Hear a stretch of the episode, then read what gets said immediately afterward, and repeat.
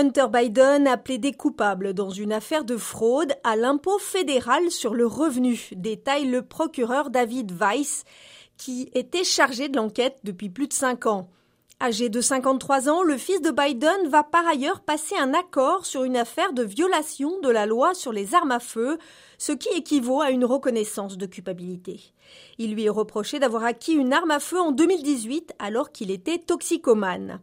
Le fils cadet du président américain a décrit sans phare ses problèmes de dépendance au crack dans un livre paru au printemps 2021. Ancien avocat et homme d'affaires devenu artiste, il assure être désormais sevré de l'alcool comme de la drogue. L'opposition républicaine lui reproche d'avoir fait des affaires douteuses en Ukraine et en Chine alors que son père était vice-président.